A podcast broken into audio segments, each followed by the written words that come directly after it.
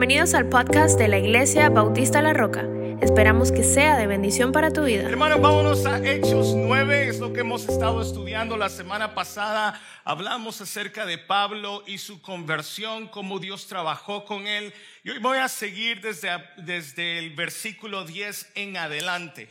Hoy, a pesar de que tenga un poco de frío, tengo mucha energía. No sé qué es, no sé si fueron los frijoles de esta mañana, no sé si fue la mitad de pupusa que me comí esta mañana, pero la verdad es que tengo mucha, mucha, mucha eh, eh, alegría el día de hoy. Pasa en mi corazón sabiendo de que el día de hoy Dios nos va a hablar.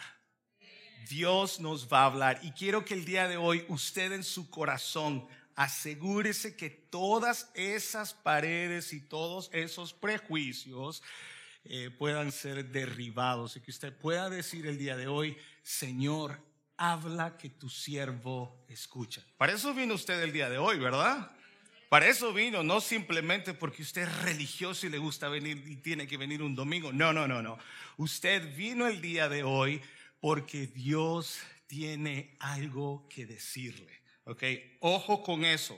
No es que Dios me dijo, no voy a empezar con eso. No, no, no, no, no, no. No, vamos a leer eh, Hechos 9 y vamos a empezar desde el versículo 10. Ok, nos quedamos la semana pasada en el versículo 9. Gracias. Muchísimas gracias. Versículo 10. Recuerde que en el 9, bueno, leamos el 9 para recordarnos un poquito. Hechos 9, del 9 en adelante, dice donde estuvo hablando Saulo tres días sin ver y no comió ni bebió. Ahora partimos del 10. Había entonces en Damasco un discípulo llamado Ananías, a quien el Señor dijo en visión, ojo, este Ananías no es el mismo Ananías que Ananías y Zafira, ¿ok? No es el mismo. Entonces sigue diciendo, esta es la, la, la, la palabra del Señor, Ananías, y él respondió, ¿qué dijo? No, pero dígalo con energía como yo. Heme aquí, Señor. Exacto. Y el Señor le dijo, levántate y ve a la calle que se llama derecha y busca en casa de Judas a uno llamado Saulo de Tarso, porque he aquí que hace él.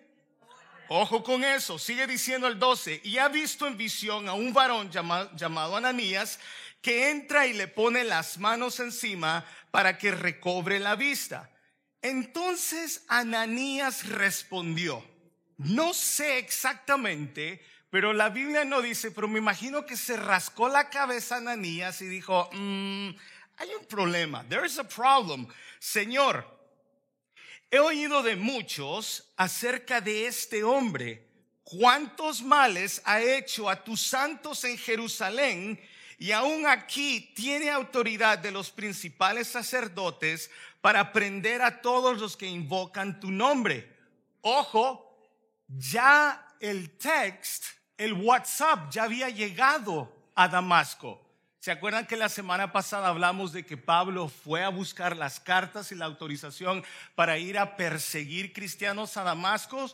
Bueno, la iglesia ya estaba enterada de que Pablo ya estaba o Saulo ya estaba en camino para perseguir los cristianos y es por eso que ahora Ananías dice, ah, ¿me estás mandando a, a poner las manos sobre este asesino? O sea, ya alguien había mandado el WhatsApp. Y mire que yo no utilizo WhatsApp. A mí se me olvida chequearlo, chequeo cada dos semanas. Hey, Saulo va para allá, ojo. Pongan al más grandote allá afuera, ojo. Eh, cuidado, cuidado, ahí va Saulo.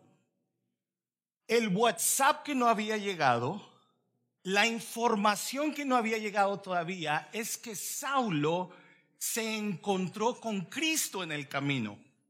Esa hermanita que pasa la información you know what I mean?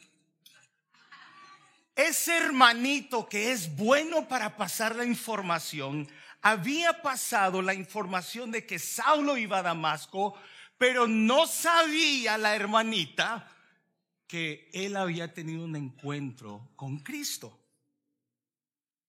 Sigamos. 15. El Señor le dijo, aquí viene la explicación, ve porque instrumento escogido me es este para llevar mi nombre en presencia de los gentiles y de reyes y de los hijos de Israel. Porque yo le mostraré, ojo, cuánto le es necesario. Perdón, no le escucho. Yo le voy a enseñar, yo le voy a mostrar cuánto él, cuánta plata él va a tener si se hace cristiano. Cuánta bendición él va a recibir por amarme. Qué carrazos los que va a tener si se acerca al evangelio. Oh, va a haber todas esas bendiciones que promete solamente Satanás va a recibir. No, no, no, no ojo, aquí hay un poco de, problemas que podemos realmente y debemos de analizar. Porque yo le mostraré cuánto le es necesario padecer por mi nombre. Oh, oh. 17. Fue entonces Ananías y entró en la casa y poniendo sobre él las manos dijo, hermano Saulo, ojo, hermano, oiga, decirle a ese asesino, a ese tipo que al respirar no era, no era oxígeno, era odio. ¿Se acuerda que leímos eso? Era odio y de repente encontramos a Ananías decirle, hermano, hermano Saulo, el Señor Jesús que se te apareció en el camino por donde venías me ha enviado para que recibas la vista, ojo con esto, y seas lleno del Espíritu Santo.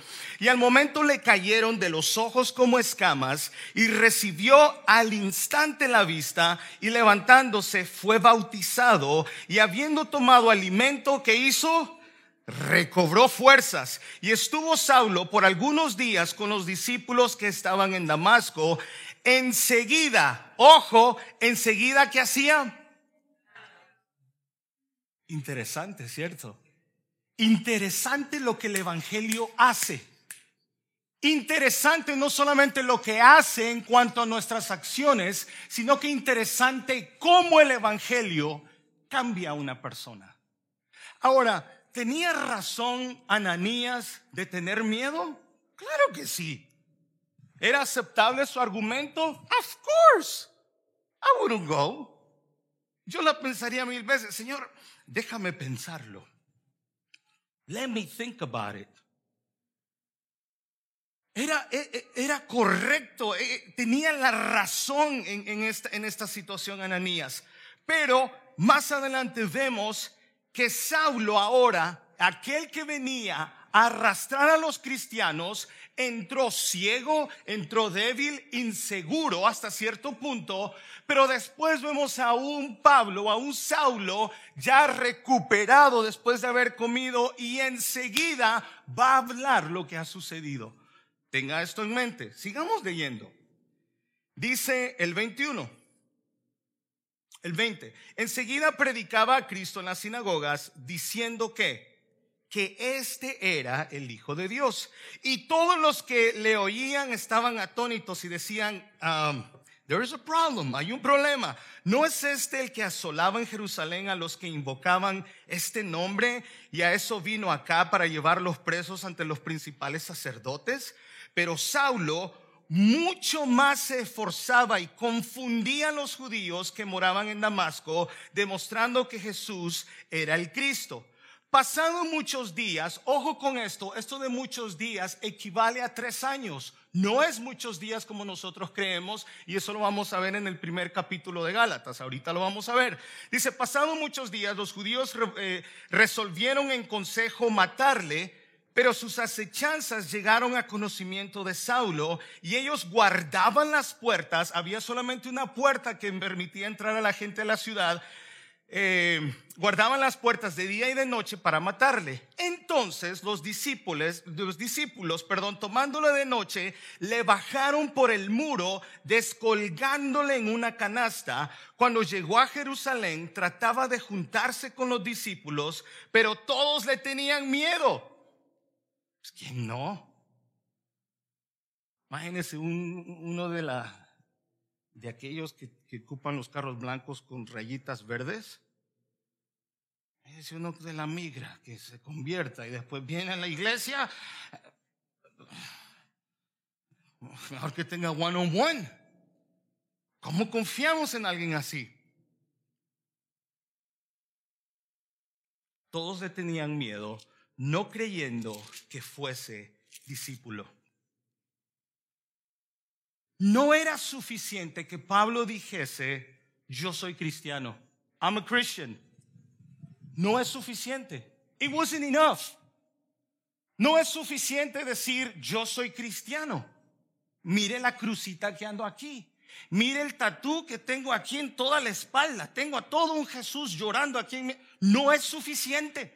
Mire mi corbata, mire mi traje, no es suficiente. Los discípulos decían, este tipo nos va a matar, nos va a meter en la cárcel, no podemos confiar en él, no creemos que sea discípulo, quizá no tuvo ese encuentro con Cristo.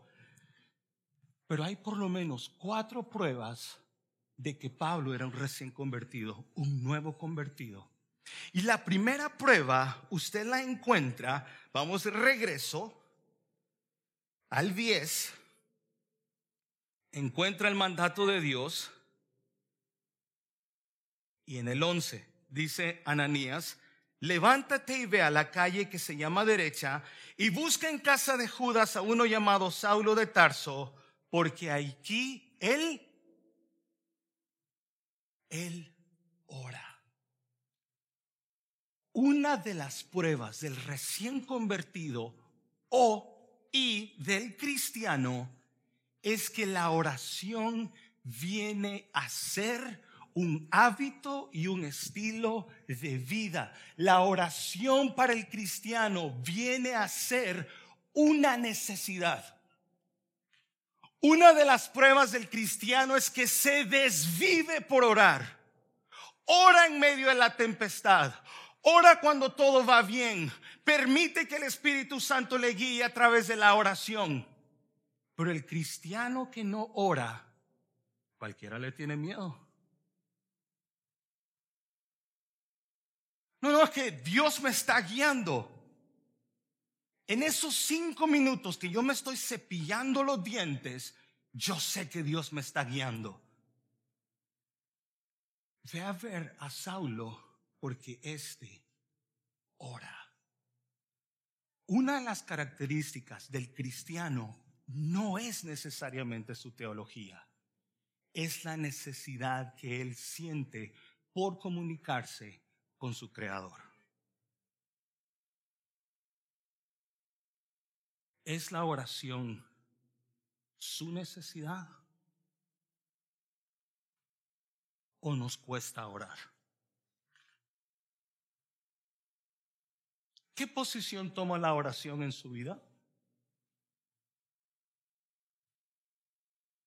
La oración para el nuevo creyente se vuelve en algo totalmente natural. Ojo, la oración no es para forzar el brazo de Dios. Ojo, esto le estoy enseñando ahorita mis hijas, con mis hijas. Yo no sé cuántos de ustedes saben, pero mis hijas no van a la escuela esto se ve un poquito raro, no me reporte. Mis hijas hacen homeschool, ¿ok? Yo soy el maestro de educación física, aunque no se note. Llegué a ser el director, pero después mi esposa me, me quitó porque hice algunos errores y me puso de lunch lady.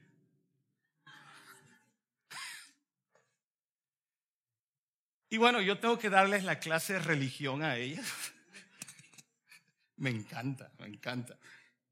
Y estábamos hablando de la oración el otro día. Y me estaban haciendo algunas preguntas acerca de la oración. Y les decía, les recordaba esto. La oración no es para forzar el brazo de Dios. La oración cambia la naturaleza del que ora.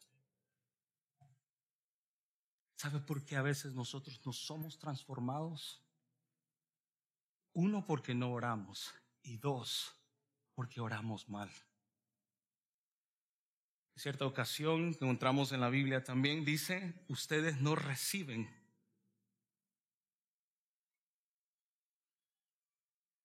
pedimos mal. Señor, haz tu voluntad, pero considera la mía. Señor, haz tu voluntad, pero ya tomé mi decisión. Señor, haz tu voluntad, pero no te metas con mi agenda. Es importante reconocer cómo oramos y por qué oramos. Sin embargo, el segundo punto, mi querido hermano, que encontramos en la vida de, Pablo ahora, cuando vemos que él se levanta, que él predica y que él pasa tiempo con sus hermanos en la fe, encontramos que el Espíritu Santo eliminó todo, todas aquellas cosas que no pueden existir y que no pueden vivir en el corazón de un cristiano. Lo primero que el Espíritu Santo quitó del corazón de Saulo fue el odio. Pablo tenía un odio en contra de los santos. En, eh, el anterior, el eh, versículo 1 al 9, en el capítulo 9 siempre, les llamaban a los cristianos los del camino. Y no es porque los encontraban en el camino, es porque también una de las cosas que Jesús dijo es que yo soy el camino. Entonces les llamaban los del camino. Y tenía tanto odio, sus papás eran, eran, estaban tan metidos en la ley estaban tan metidos en todo esto de la ley mosaica y eran tan celosos y odiaban todas aquellas personas que no estuviesen de acuerdo con ellos.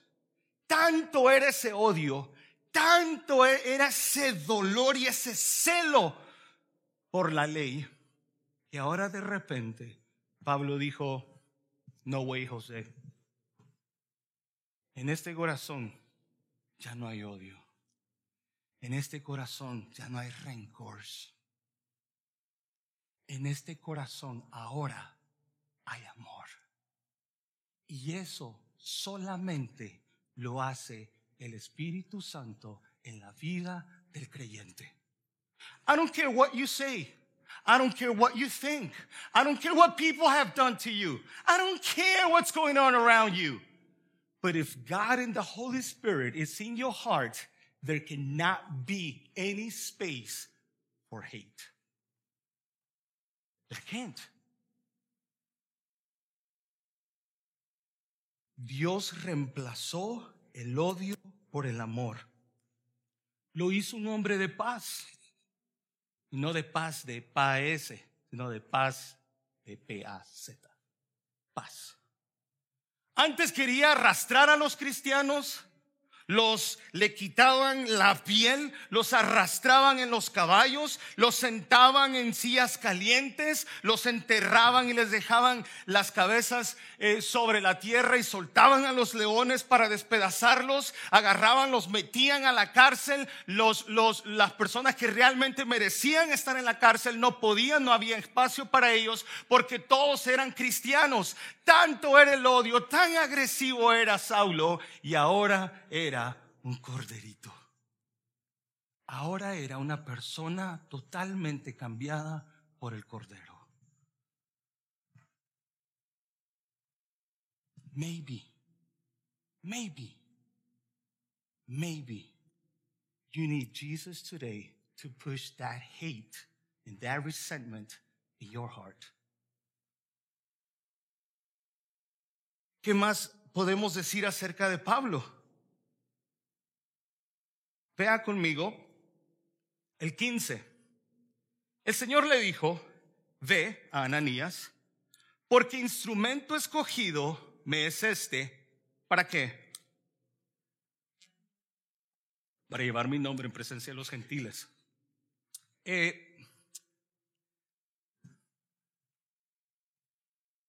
A mí me llamaba la atención y venía esto hablando con mi esposa el día de hoy y, traté de indagar más en este asunto. Se recuerda que la semana pasada decíamos que en el camino cuando Pablo cuando Pablo escucha la voz, cuando Pablo está en el suelo, eh, los hombres también escuchan la voz, pero más adelante en Gálatas dice Pablo en su testimonio que está hablando también está, hablando acerca de todo lo que ha sucedido con su vida Pablo dice que los hombres que iban con él escucharon su voz, la voz, pero no entendieron. El único que entendió fue Pablo. Y traté de indagar un poquito más en esto, pero la verdad, hermanos, que en este momento, cuando Dios se encuentra con Saulo, cuando Dios encuentra a Saulo en el camino a Damasco, Dios lo escoge, Dios lo llama y lo consagra para un trabajo. Es Dios, la Biblia nos enseña que es el Espíritu Santo que da los dones como Él quiere, que es de Él el llamado hacia nuestras vidas. Pablo ahora es un hombre consagrado, un hombre apartado para Dios, un hombre que tenía una misión, un hombre que entendía que tenía que hacer, un hombre que hizo esta misión su vida completa. Dios trabajó en su corazón, Dios lo consagró, Dios le quitó el odio, el resentimiento por los cristianos y ahora los que eran sus enemigos son sus amigos. Y los que eran sus amigos ahora son sus enemigos. En cuestión de horitas, Dios decide, Dios soberano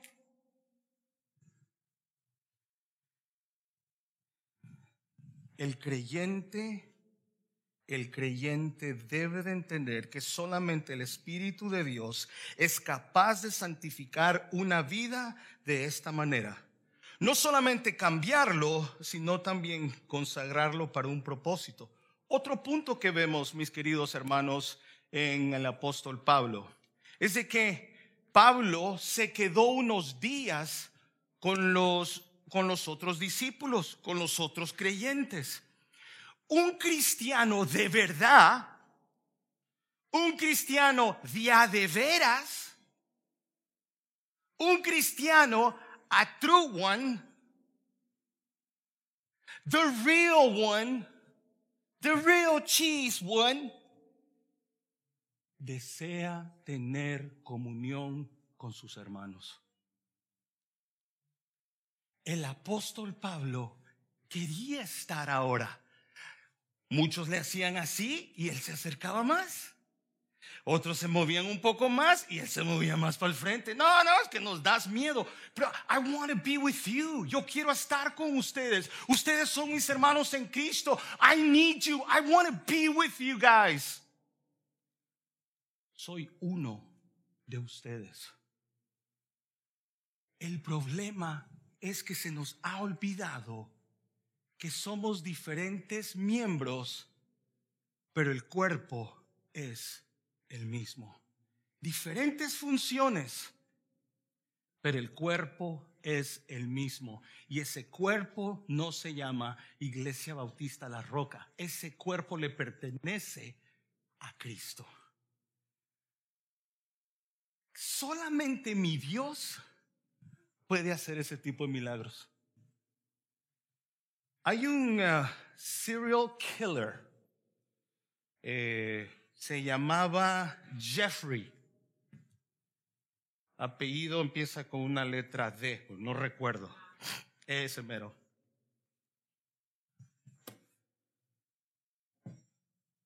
Varias, eh, varios eh, aplicaciones de televisión y todo ese tipo de cosas. Hicieron muchos documentales acerca de él. ¿Qué tan malo era? Mató 15 personas supuestamente y se cree que fueron más. Tipo malísimo. Todo lo que hacía, todo lo que pensaba. Y aquella, aquella, aquel canal de televisión que es rojo con negro, hizo ese documental hablando de lo malo que el hombre puede ser. Pero se les olvidó una cosa. Y eso fue de contarles a los demás que alguien llegó a la cárcel, le habló de Cristo y dentro de la misma cárcel él fue bautizado. Y él dijo, yo pido perdón a las familias de las víctimas y ahora reconozco a Jesús como mi Salvador. Yo no sé si lo hizo de verdad. Yo no sé si Él estará en el cielo y lo vamos a conocer, no sé. Pero lo que sí sé es que cuando la luz de Cristo alumbra un corazón, nunca más será igual. Ese es el poder del Evangelio. Hermanos, esto de bautizarse lo une a Pablo automáticamente a la comunidad cristiana, así que si usted no se ha bautizado, por favor hable con nosotros. Es importante el bautismo. Pero fíjese también que Pablo también hablaba con denuedo. ¿Y qué significa eso? Con valor, con energía y franqueza. Ojo, usted va a encontrar mucho en hechos la palabra denuedo cuando ellos predicaban. Ellos predicaban con valor. I don't care what's going to happen to me. Ayer compartía con algunos hombres, con algunos hermanos y hablábamos un poco de la historia de la iglesia. Me encanta esto que estábamos hablando anoche. Y muchas de las personas en el siglo II o, el siglo III, muchos de ellos decían y experimentaban y lo, lo confesaban, no voy a decir declaraban, lo confesaban y decían, ¿sabe para qué yo nací? Yo nací para morir por la causa. Muchos de ellos se sentían honrados cuando iban a morir por su Señor y decían, estoy cumpliendo el sueño de mi vida. Había una mujer que estaba en un momento muy demacrada y antes que fue asesinada se, soltó el cabello, eh, se veía más alegre porque dijo, estoy cumpliendo mi sueño, voy a morir por el maestro. Eso es hablar con denuedo. Eso es tener convicción de quién le salvó a usted.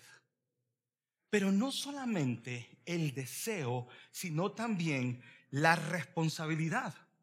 Porque podemos tener el deseo de salir a evangelizar, y yo sé que, hay muchos que salen constantemente a evangelizar. Muchos, todos van a tocar puertas, van a hablar con gente en Walmart, andan con sus tratados. Yo sé que eso sucede. Y no estoy siendo sarcástico. Yo sé que aquí hay muchos, muchos que les encantan las misiones. Y no hablo de enviar 100 dólares, sino que hablo de ir allá y, pararse allá en Irak. Yo soy cristiano, usted es pecador, necesita Cristo. Yo entiendo que muchos quieren hacer eso. Pero nosotros no solamente evangelizamos o predicamos la verdad, no solamente porque estamos agradecidos, sino también porque es una responsabilidad que usted y yo tenemos. Jesús dijo, si ustedes quieren, vayan por todo el mundo y prediquen el Evangelio. That's only if you want. No, quiero, no quiero hacerlo sentir incómodo. Usted sabe hoy en día, usted no puede decir la verdad porque, porque entonces you're not loving people. Again, I'm not talking about I'm not talking about this generation that you're entitled to say the truth.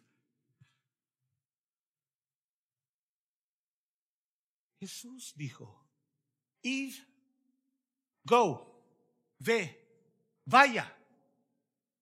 Shh, go away, shh, vaya. Ve, no es una opción, es un mandato.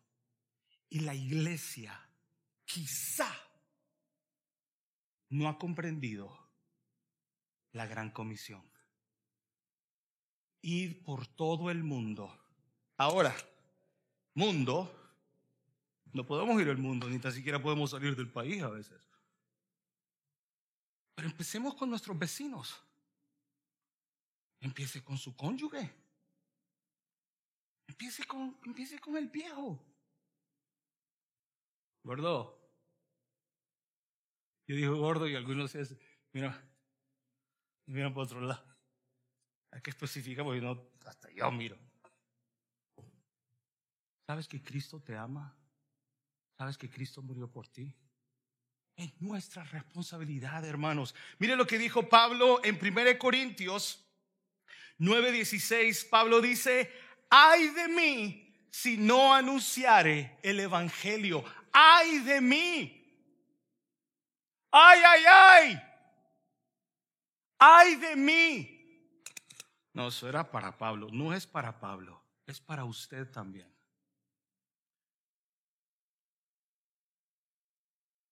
Vea Hechos 4:20, encontramos también a Juan y a Pedro.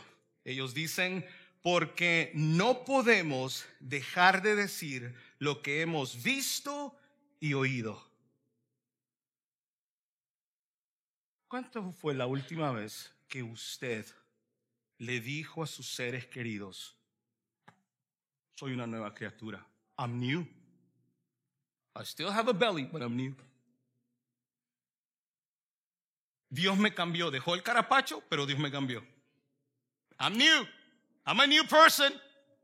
Y entonces el cónyuge le dice, Really? Really? Dicen que la persona que mejor o la persona que puede dar testimonio de su cambio es su cónyuge. Cualquiera puede ser cristiano en este setting. Cualquiera puede. Ahora, quiero darle, hermano, la muestra de lo que Pablo, hablar de la muestra de lo que Dios había dicho. Vea el versículo 16. Porque yo le mostraré cuánto le es necesario padecer por mi nombre.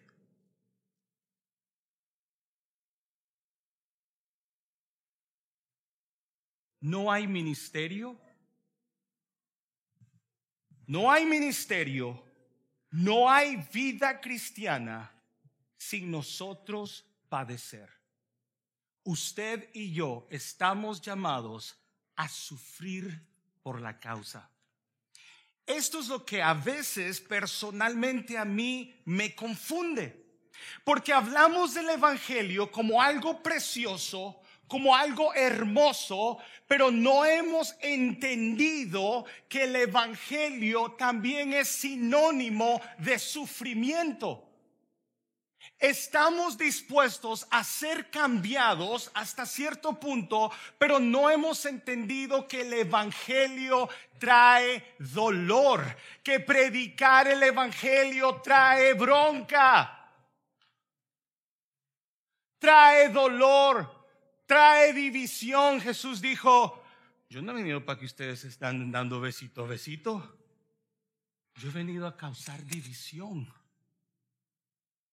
Mire, pueden estar dos pecadores o viviendo en unión libre o estar casados los dos no creyentes, pero venga y permita que uno de ellos, uno de esos dos, se convierta a Cristo a ver qué problema es en la casa. Es una división. ¿Qué problema es cuando la mujer quiere servir y el hombre quiere ver fútbol? Hay división va a traer división. El Evangelio trae división y el Evangelio también sirve como un embudo. ¿Sabe lo que es un embudo? Un fono, ¿verdad? Le dicen acá. Bueno, en mi país también dicen fono. Envidiosos. Tira el montón de gente y solo sale un poquito. Solo unos cuantos es un filtro. El Evangelio también es un filtro. Diga la verdad y lo van a crucificar. Y Jesús aquí dice, hey, yo le tengo algo especial. Esto es como aquellos retiros que le dicen, yo tengo algo bonito para decirte y empoderarte y, que tú te puedas sentir bien. El Evangelio no hace sentir bien a nadie. El Evangelio incomoda, es repugnante para muchos. It bothers me. It hurts me. I get warm, I sweat. It's bothering me right now. As a matter of fact, I want to leave right now.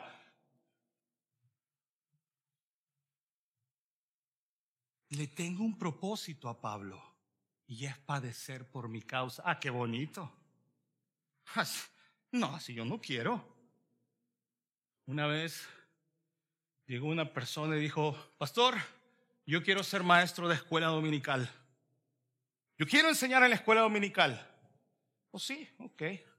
Siguió el hermano, quiero seguir enseñando la escuela dominical, quiero seguir enseñando la escuela dominical. Y una vez llegó el momento y le dijo al pastor, hermano, ¿estás listo? Perfecto. Lo llevó al lugar donde tenía que enseñar. No había nadie. Nadie. Dijo, pastor, no que me iba a dar una clase, sí, pero es tu responsabilidad irlos a traer. Nadie quiere pagar el precio.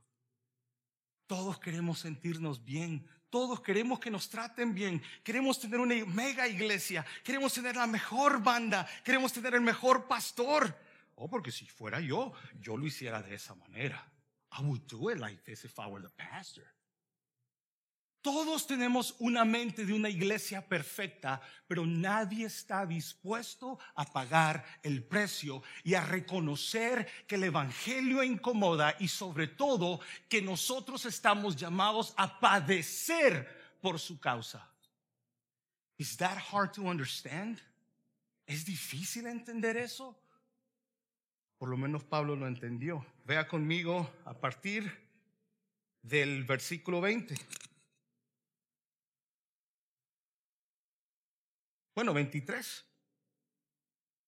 Pasados muchos días, los judíos resolvieron en consejo abrazarlo. Kiss up to him. You're going feel great. We love you. Resolvieron en consejo matarle, ni tan siquiera golpearlo, sino matarlo. Pero sus acechanzas llegaron a conocimiento de Saulo y ellos guardaban las puertas de día y de noche para matarle. Entonces los discípulos, los discípulos tomándolo de noche le bajaron por el muro, descolgándolo de una canasta, nada, nada que era de dos pisos, era muy alto. Cuando llegó a Jerusalén trataba de juntarse con los discípulos, pero ellos le tenían miedo. Padecimiento. ¿Cuánto le es necesario padecer por mi nombre? Dios nos ha llamado, queridos hermanos, nos ha llamado a una entrega total, no un 35%, nos ha llamado a sufrir. Vamos a sufrir y no necesariamente afuera, muchas veces acá adentro también. Oh, we are going to suffer. Oh, we are suffering. But that's our calling. Ese es el llamado, una entrega total. Una entrega total. El sufrimiento es parte del llamado que Dios hace. Acudimos a Dios por ayuda cuando nuestros cimientos se sacuden, solo para descubrir que el que está sacudiendo los cimientos es Dios. Esta semana que pasó, mi familia y yo decidimos apartarnos unos cuantos días. Las niñas estaban muy, muy contentas, lo necesitan, lo necesitaban. Y donde estábamos estaban dos o tres árboles de manzana. Y entonces estaba como al lado de, nosotros decimos finamente, barranco. Excuse. Pero la verdad es que no estaba muy alto, pero, pero el, árbol estaba como entre medio, entonces estaba difícil. Tenía que jugar de, de Spider-Man y saltar y agarrar. Y era como luché para agarrar dos miserables manzanas. Luché. oh, si tuviese 15 años, de una vez. Agarré también otras para tratar de bajarlas y estoy perdiendo los salvadoreños y nada, no caía ninguna. Y después se me ocurrió.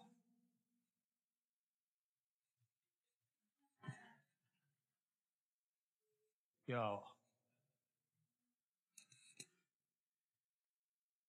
Dios está haciendo eso hoy. Dios está moviendo este árbol. God is moving it. Algunos frutos han caído, otros todavía no. Dios tiene que sacudir nuestros cimientos. Si no, no hay crecimiento. ¿Sabe cuándo creció la iglesia? Cuando los empezaron a perseguir, cuando tenían que esconderse, cuando tenían que meterse a las catacumbas, cuando celebraban la muerte de otro mártir. La iglesia empezó a crecer, la gente empezó a ver la necesidad y decía, wow, en mi iglesia hay necesidad, yo lo hago, pastor, I'll do it. Porque en la incomodidad es cuando el árbol tira sus frutos. Hay que sacudir. Y bendito sea el nombre del Señor, que el Señor está sacudiendo nuestra iglesia. Es la única manera que podemos saber cuáles son las manzanas podridas o las manzanas dignas de saborear. Is it bothering you? Is it enough? Por último, mi querido hermano, Filipenses 1:29 al 30 por si acaso se nos ha olvidado que el sufrimiento es parte del llamado, el apóstol Pablo dice, Dios les ha dado a ustedes el privilegio de confiar en Cristo. ¿Confiamos en Cristo? Amén. Si usted confía en Cristo y también de sufrir por Él. It's beautiful because we want the blessings, right? Queremos las bendiciones de Dios. Oh, Señor, bendice mi matrimonio. Me ha bendecido con este mango que está a mi lado, Señor. Queremos las bendiciones de Dios, pero también parte de esa bendición y de confiar en Cristo es que también vamos a sufrir por Él. Versículo 30, así que tendrán los mismos problemas que yo he tenido. Ah, a mí todavía no me, no me han bajado una canasta por un muro. Estoy cerca de que lo hagan. A mí no me han apedreado todavía, muy cerca estoy. But you know what? I'm okay with it because that's my calling. Estoy bien con eso. De paz inundada mi senda ya esté, o cubra la un mar de aflicción. Y el coro dice, estoy bien con mi Dios. Estoy bien, estoy bien con... Mateo 5, 10 al 12. Bienaventurados aquellos que han sido perseguidos. Felices aquellos que han sido perseguidos por causa de la justicia, pues de ellos es el reino de los cielos. Bienaventurados seréis cuando os insulten y os persigan y digan toda clase de mal contra vosotros falsamente por causa de mí. Regocijaos y alegraos, porque vuestra recompensa no está aquí. En los cielos es grande, porque así persiguieron a los profetas que fueron antes de vosotros. Queridos hermanos, no hay problema. Nos van a criticar, nos van a apedrear. Todavía lo siguen haciendo. Es parte del llamado de Cristo. Solamente le pido que sea fiel. Con eso termino. Fidelidad en el servicio. 10, 17, el versículo 10 al 17. Fácil es servir al Señor cuando todo marcha bien, cuando todo está bien, cuando todos nos llevamos bien. Qué bueno es servir al Señor cuando todo marcha bien. Pero Dios le dice a Ananías, hey, wake up, levántate y ve. Y pone las manos a Saulo. Sí voy. Señor, Señor me va a cortar la cabeza. Me va a cortar la cabeza. No, ni tan siquiera me va, me va a escupir en la cara. Qué rico fuera eso. Me va a matar, Señor. Sí, sí, sí, sí, ya sé. Pero ve, porque yo he escogido a este hombre para que me sea de instrumento, para que me sirva. Mi hermano, a pesar de las dificultades, a pesar del dolor, a pesar de las críticas, manténgase firme. no dé su brazo a torcer. Vendrán conversaciones, hay conversaciones allá afuera. Hay llamadas telefónicas allá afuera. No pierda de vista a su Señor. No pierda de vista a aquel que le ha llamado a usted y le ha llamado para un propósito, a pesar del dolor. El llamado al ministerio, mi querido hermano, no se basa en los caprichos de los hombres, sino en la decisión soberana de Dios. Como conclusión, Hechos 9:31 termina de la siguiente manera esa porción que estábamos leyendo. Esa es la traducción lenguaje actual. Dice, en las regiones de Judea, Galilea y Samaria, los miembros de la iglesia vivían sin miedo de ser maltratados seguían adorando al Señor y cada día confiaban más en Él. Pero fíjese ahora, con la ayuda del Espíritu Santo, cada vez se unían más y más personas al grupo de seguidores del Señor. ¿Sabe por qué? La Reina Valera dice que la iglesia estaba disfrutando de paz. Y eso es porque ya Pilato había sido derrocado del poder, ya no estaba en el poder, por ende, ya la iglesia no estaba siendo perseguida ni maltratada como en el tiempo de Pilato. So, la iglesia estaba gozando de paz. Sin embargo, la iglesia nunca, nunca, nunca quitaba sus ojos de aquel que los llamó, de aquel que murió por ellos, y se llenaban del Espíritu Santo. En momentos de dificultad, la iglesia busca orar, busca llenarse del Espíritu Santo, busca servir al Señor, busca que a pesar de que duela y a pesar de que suframos, seguimos sirviendo a aquel que nos tomó por soldado. La ayuda y la promesa del Señor no debe olvidarse en estos tiempos de dificultad.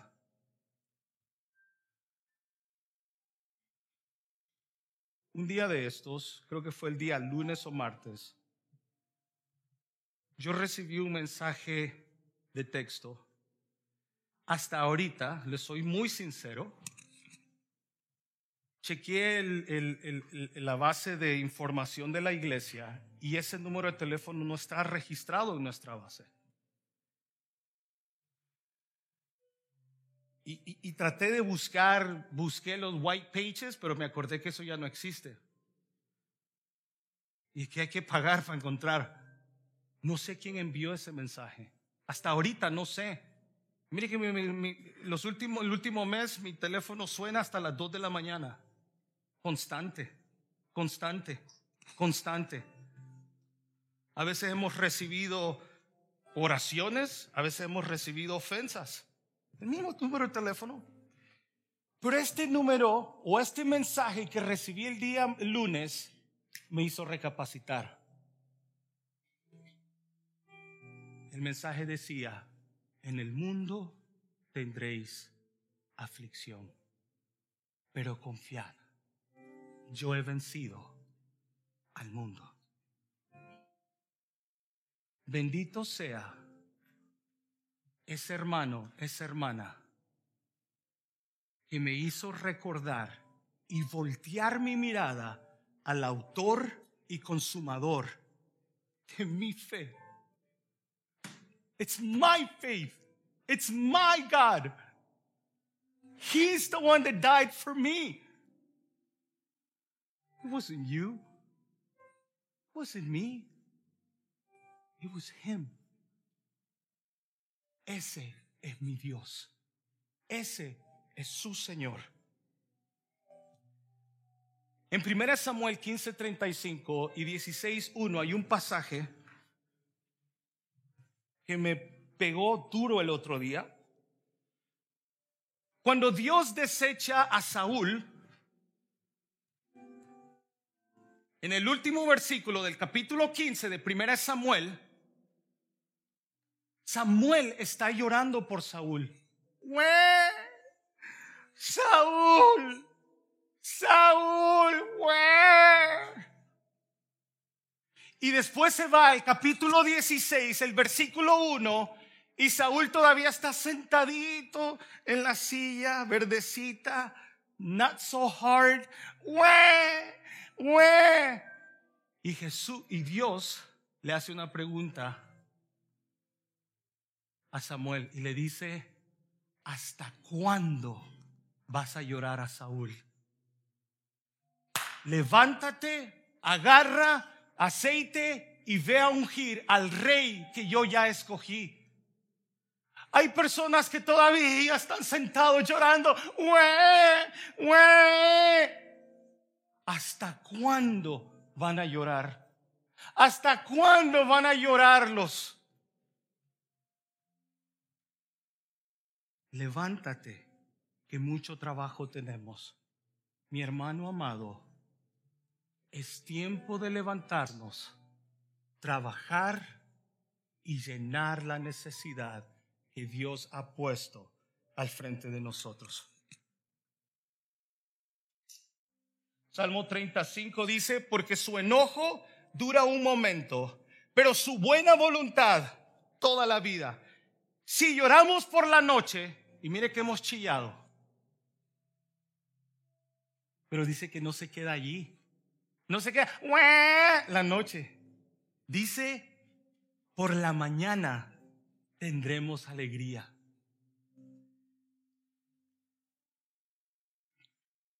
David cuando pecó, el Salmo 51, David lo escribe. Y si no me equivoco, en el versículo 12, David dijo, vuélveme el gozo de tu salvación. Hay dos puntos importantes en esto. David está diciendo, primero, que no hay gozo en su vida, no hay paz en su vida. David ha pecado, David tuvo que confesar su pecado para tener paz y tener gozo. Muchas veces cuando hay pecados en nuestras vidas que no han sido confesados, no hay paz, no hay misericordia de Dios en el hecho de que nosotros seguimos en nuestro orgullo y rebeldía, no dispuestos a confesar nuestro pecado. Y David dice, vuélveme el gozo de mi salvación. Todos los pecados, toda la rebeldía, todo el orgullo, toda la desobediencia que hay en nuestra vida ha pagado el gozo de nuestra salvación. Ha pagado lo que es más hermoso para el cristiano. La salvación no se pierde. I'm sorry to tell you. I apologize. That's what your theology says. Pero la Biblia me enseña a mí que la salvación no se pierde, pero el gozo sí. En la vida que llevamos todo el tiempo de problemas, de nubes alrededor nuestro, se nos olvida el gozo que tenemos en la salvación. El pecado es tan serio, mi querido hermano. El pecado es tan serio que Cristo tuvo que morir para satisfacer la ira del Padre. Vuélveme el gozo de tu salvación y espíritu noble me sustente. ¿Está gozoso hoy por su salvación? O su esperanza sigue en los problemas? ¿Qué le abruma el día de hoy? ¿Qué le da gozo? ¿Qué le da gozo el día de hoy, mi querido hermano? ¿Sigue usted con un corazón lleno de amargura, de odio, de resentimiento? O usted puede decir, voltear su cabeza una vez más y decir, that's right.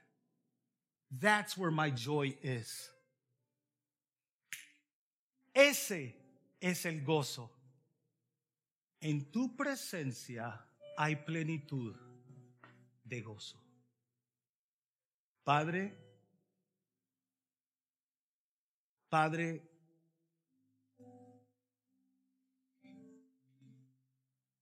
tú conoces los corazones. Padre, tú conoces los espinos, tú conoces las rocas, tú conoces el tipo de tierra.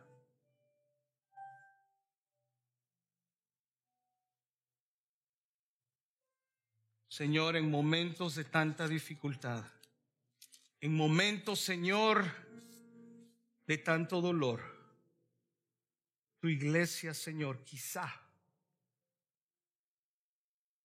nos está gozando en el hecho de que tú nos has dado la mejor esperanza de nuestra vida. Vuélvenos el gozo de tu salvación y espíritu noble nos sustente. Gracias Señor por este día. Perdona nuestro pecado. Perdona nuestra apatía. Perdona nuestra rebeldía. Perdona nuestro orgullo. Perdona Señor el hecho de que hoy tú has hablado y me siento igual que como llegué.